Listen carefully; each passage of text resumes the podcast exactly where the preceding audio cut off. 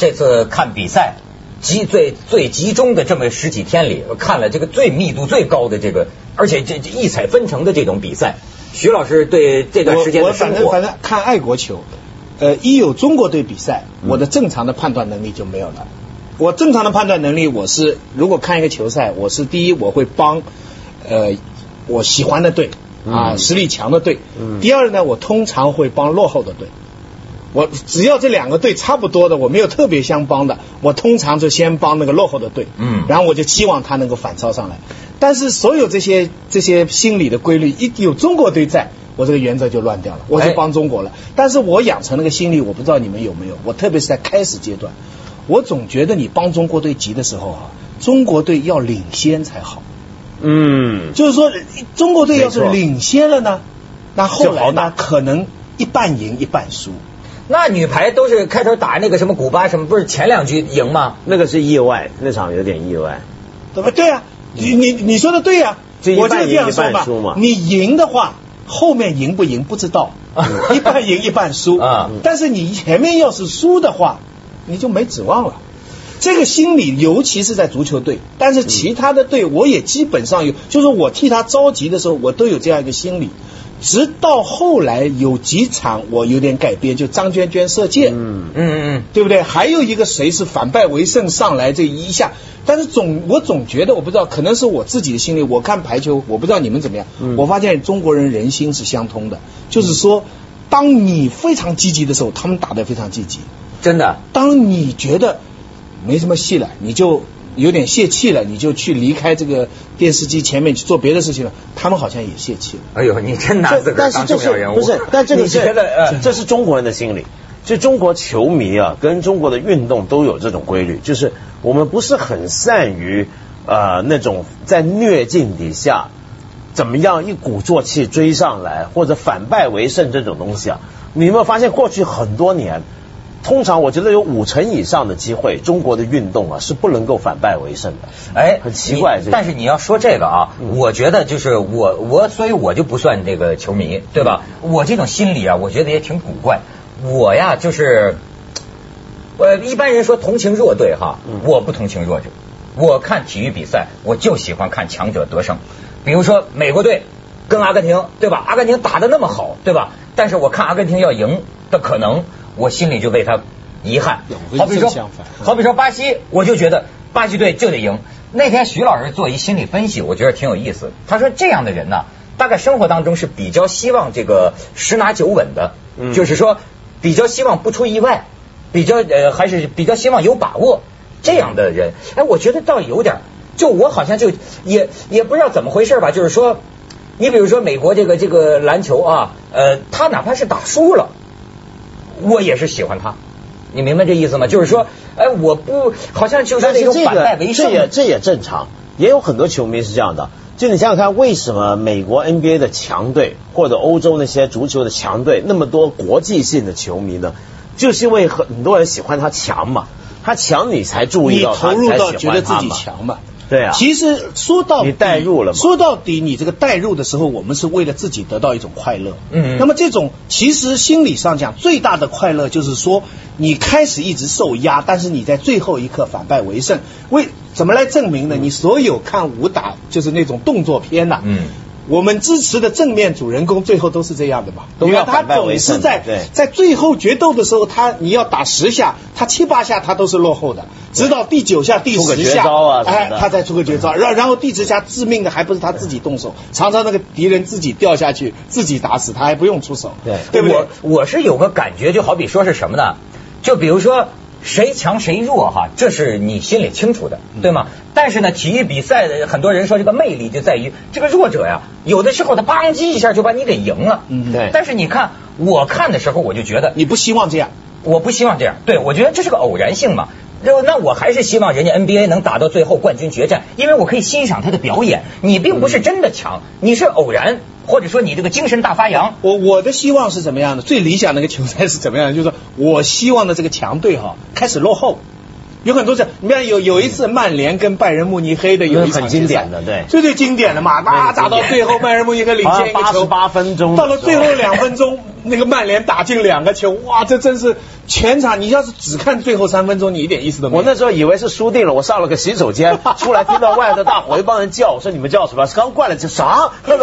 这啥？对不对？这种是最开心、最开心的。但是我们看，我刚才就讲，有中国参加了，我们的是就是那个那个情绪就乱掉了。嗯中国队的典型的情况就是跟西班牙打的那一次，就是说，你看西班牙强，但是中国三号前三节领先了。这个到第四节的时候，我的心理，我相信场上的运动员跟教练心跟我的心理一样，就是说打不过了，熬吧，熬过这最后几分钟吧，对不对？撑过去吧。三号把这场赢下来，就这么熬吧。就就输掉了。哎，结果呢就熬到七十二比七十二，打加时赛我时就就兵败如山倒了。结果输掉十分。不过，不过你说回这个东西啊，我就想，其实你你如果再看多一点的话，你会看出多一层境界。嗯就你除了说支持一个队，你希望他赢，或者你不管支持强队也好，或者客观的看一场无关利害的比赛，比如说你看球赛。你本来我一直是支持一个队，但是有时候你会看到两个队，就两个队你都不支持的，你可能也会希望弱队赢，对不对？但还有一层什么境界？就是运动好玩的地方在哪？就是它太多意外。嗯，太多意外，意外都会让人觉得好看。比如说像刚才子东讲那场慕尼黑对这个曼联，我是很讨厌曼联的，其实，嗯但是那一场我也很佩服曼联。就是运动有时候会激发起你不得不佩服你的对手。假如我把曼联当对手的话，就我觉得运动上面有几种精神啊，让人觉得很感动。第一，就是你要做一个让人尊重你的对手。是就是你就算输，输的要别人尊敬你。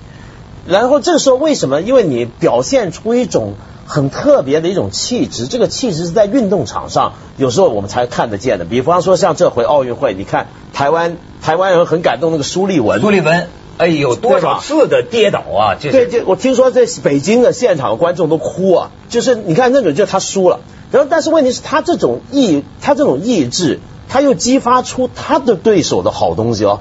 你知道那天跟他打的那个克罗地亚的那个选手怎么打吗？那个克罗地亚选手，我就一直留意，他一脚都没踹过他受伤受伤那个脚，对对对，他就完全避开那个地方来打，就是你不得你人你也知道人家这就上升到另外一个这界。这整个运动到了这一场比赛，你看到了另一个。你知道这个呃男篮嗯这个决战之后，呃美国 NBA 的那个那个明星啊嗯。就讲，就说我万分尊重西班牙队，就说我们的这个战略部署啊，他们把我们一一破解，就是说。完全没有办，到最后他们解说就讲嘛，NBA 球员是靠着超强的个人能力。你像那科比，最后连续几个三分球投中，那就稳定军心了，对对吧？但是这样的对手，真是赢，就是赢得强者都都尊敬你啊。对这确实打得太棒了。而且是像柔道、摔跤、拳击这种比赛，特别容易看出，就是说这个体育规则的这种这种限定性，就在在一秒钟前你还在死命打，嗯可是裁判一吹了，我们就脱离这个比赛状态，然后两个人就搂抱，对，拍拍肩啊，或者说你打得好，或者说你安慰一下，或者是怎么样，就是一一下子进入了一个不是比赛的状态，那个摔跤一蹦，对吧？一一本把人家打倒下来了，然后安慰一下，嗯。对。就这样，这种这种游戏规则哈，这你仔细想想，人类有这些规则才一百年呢。就是说，人类是一个三十岁的人呐，对。二十九岁才学这一套啊。我我看比赛的时候，我有一个联想，就是说音乐，十九世纪、二十世纪是超不过的，咱都听十八、十九世纪的。文学，十九世纪的成就，二十世纪的没得比的。只有体育是二十世纪的成就啊，所有这些体育的东西，但它的人文内涵是以前这些艺术给积淀下来的，对不对？你你说二十世纪文学根本比不上十九世纪，对不对？对，但你刚刚说体育这个东西，让我想起来那天我不是100年呢讲说，当年这种体育规则、体育精神，不是英国人他们发明的吗？对对对。当年他们强调这个东西，为什么？他说贵族都要受这种体育教育，是因为当年的治国者主要还是贵族，虽然是民选的首相什么，但那帮人多半是贵族。他要他们中间培养一种什么气氛呢？就是我们政治有很多政治斗争，对不对？有政敌，我们要竞选，竞选的时候批的对手你死我活，但是永远不要把这个政治斗争真正变成你死我活的东西。就是啊政治以外大家是绅士。这直接关联到你看英国那个下议院是吧，在那儿这个辩论的时候吵的什么好，但是他到台下就对还还还还还是朋友，所以，所以为什么？所以为什么说这个罗格说这个奥运让世界了解中国，让中国了解世界？中国奥运是一个什么梦啊？中国的传统，我们三千年了我们是好客，嗯我们要人家看得起。嗯这是四九年以来我们最让人家看得起的一个 moment。嗯，对不对？所以中国人说实在话，你比什么？这是在其次。有这么多人来看我们，在中国北京老百姓，但是他们说全民皆兵啊，接待的接，宾客的宾啊，嗯嗯全民皆兵啊啊，全你 明白吗是这？样大家都是把大家当朋友。中国人哪哪里你这套？其实他玩的这一套啊。仔细追究下去，跟咱们老祖宗的那套是很不一样的。嗯咱老祖宗讲的是表面上的嘻嘻哈哈，私下里嚓给你一拳，啊对不对？啊玩咱咱这个历代，你看着汉武大帝一直到康康乾盛世，对哪一代讲什么决斗啊？那那那那，咱们这不太不理解外国人说，我这个一个很有钱的贵族，你这个来了一个无名小卒。你要抢我的女朋友，我就明天早上就要拿一把枪跟你，我这命能跟你的命相提并论吗？我早就把你干了 不就算了啊对吧？我不对我还他妈你干了，这对咱们的文化有太大的不同了，所以就互相了解，这是咱们这么一款待，咱们得到了一个太大的满足了。咱们的文化是是也是源远什么都有流长，什么都有，源远流长有朋自远方来，不亦乐乎？他不是在鸟巢里边大声浪诵对对对这个是我们的 核心广告之后见。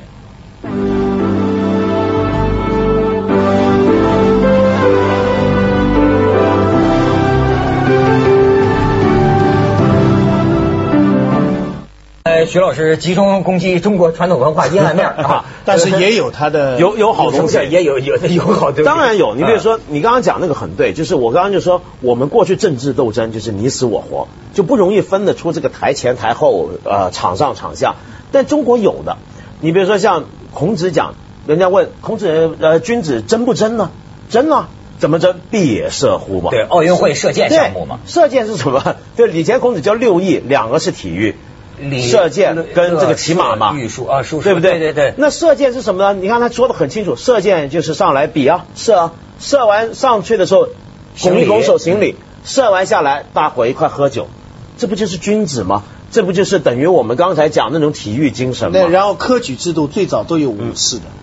都也也比武的，嗯嗯很晚后来，但当然取消了武这个以后，对中国人的性格的影响其实一直是很大就很阴暗哎这不也不是很阴暗，就是说就是文人了，文人。这这多数是跟女人有关了。什么跟女人有关？就是女人喜欢文人吗？所以中国的男人历代就这么弱下来的吗？外国的女人是要靠骑士去抢的吗？所以所以这个这个我在课上国不也有王老虎抢亲吗？做做做，我这我在课上还做过调查呢。我我问过他们学生，我就说两个男的，你本来的好感都差不多，结果他们为了你打架了，打的一个打赢了，把另外一个打的满脸是血，你帮谁？大部分女生，香港的女生就说帮那个打输的那个。哦，帮那个西方的女的就抢那个打赢的、那个。根据进化论，这样的一个城市是会灭亡的，没错 没错没错没错在西方人是怎么样的？你没看到那个澳大澳大利亚女篮的那个漂亮女中锋了吗？啊，拥抱咱们姚明。对呀、他们你知道中央台在转播澳大利亚女篮的一场比赛哈，没讲比赛，两个播音员就不断在讲这个有一个绯闻嘛公正的美语。看到哪一个是美女了吗？他们就前前后后一直在讲这个。哦，这个美女没上场，也很遗憾。后来终于出来了，没想到在闭幕的时候凶袭姚明。哎，我跟你说，但是这奥运真是有多，我的老师有多种这个审美价值。你看那最后一天，我还看那个艺术体操，哎呀，那小妹妹喜欢死我了，我就看就是喜欢你，你喜欢不是俄罗斯有一个特别漂亮的，对吧？然后我一看那个 那个乌克兰，不是你是看到这种呃叫什么美呀哈，就是那个身形又苗条，哎呦看得我呀如痴如醉。然后到后来，下次选美然后不是到后来那个解说呃就说凤凰选美就搞这个玩意，说那个什么 呃乌克兰出现了一个严重失误，那个圈儿啊扔到场外头去了，所以怎么？我说有吗？没没没，我怎么没看着？要他做裁判我根本就没看见器械。我觉得哎呀，有这些英小英姿飒爽的小姑娘们出来给我们欣赏人间制服了，是吗？所以为什么我说我是奥运的信徒呢？对对对对对，你这样。裁判呢，后面的人就给你出红牌，把你罚出去。但你说到这个奥运啊，我觉得很奇怪，就是为什么你这回会那么的受启发，还受感动？你以前你也做过奥运节目，嗯我从来我认识你那么久，从来没见过你那么沉迷一个一个运动赛事。呃，这个主要是啊，我觉得他就是通过这个事情，因为他在中国办的，嗯对我觉不一样我跟你说啊，他在很多程度上，我相信啊，这届奥运对中国呀、是有深远影响。真的是，他这个很多光看你就知道了。呃，看我就知道，我就很典型。你比如说，我就为什么我首先我发现他价值观原来很牛，甚至我跟你说，他解决了我现在人生的部分问题啊。你比如说。呃，心理学家讲，四十岁男人四十岁啊，会走一个 U 字形，就是你你要的心理下坡的，你会心理你会陷入低谷，嗯你会觉得啊怀疑自己以往做的很多事情，比如说什么做节目有什么劲呢、对吧？或者说这个人生活的没意思啊，对吧？如果不是情欲还没有熄灭，真不就不不想活了。如果不是有艺术体操，你就你不想就完了，别说 不是，但是我看奥运，我看的就是你们刚才讲的一种 game。一种人生游戏的这种精神，就是说，比如说我我我好像在想，咱们各行各业学奥运嘛，我想，哎呀，我也我也可以要有一个理想，我要拿一个主持人的金牌。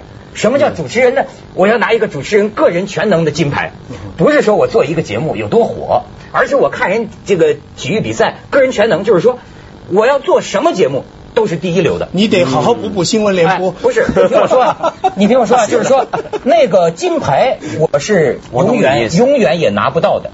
但是人家顾拜旦不就讲了吗？人生的意义在于这个过程当中的挑战自己要不人生啊容易找不着北，不在于争精神空虚，不知道干什么，你知道吗？你有一随便有一目标，哪怕是个游戏，哎呀，我去做一做，在这个过程之中，我的年华，你你对吧？你知道这是整个全民啊，中国老百姓啊，一下子阶级的鸿沟啊，在这个比赛被拉近了。嗯然后大家经历了一个什么过程啊？就是说开始都是瞄金牌，嗯追金牌，等到得到最高了，突然恍然大悟说，哦。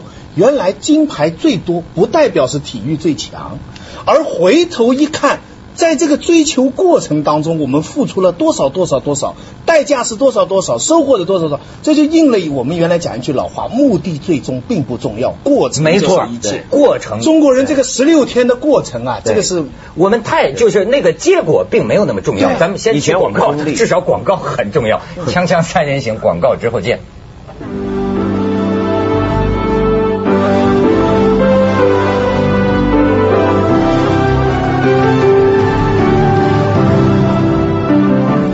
而且你看到中国的观众啊，或者中国人透过这次奥运啊，看到了很多是超越啊、呃民族国家界限的东西。嗯你比如说，大家都为博尔特欢呼，对大家都为这个菲尔普斯欢呼，你忘忘记他是美国人，你只记得他是一个人，而且是人类的代表，对人类的一个极限。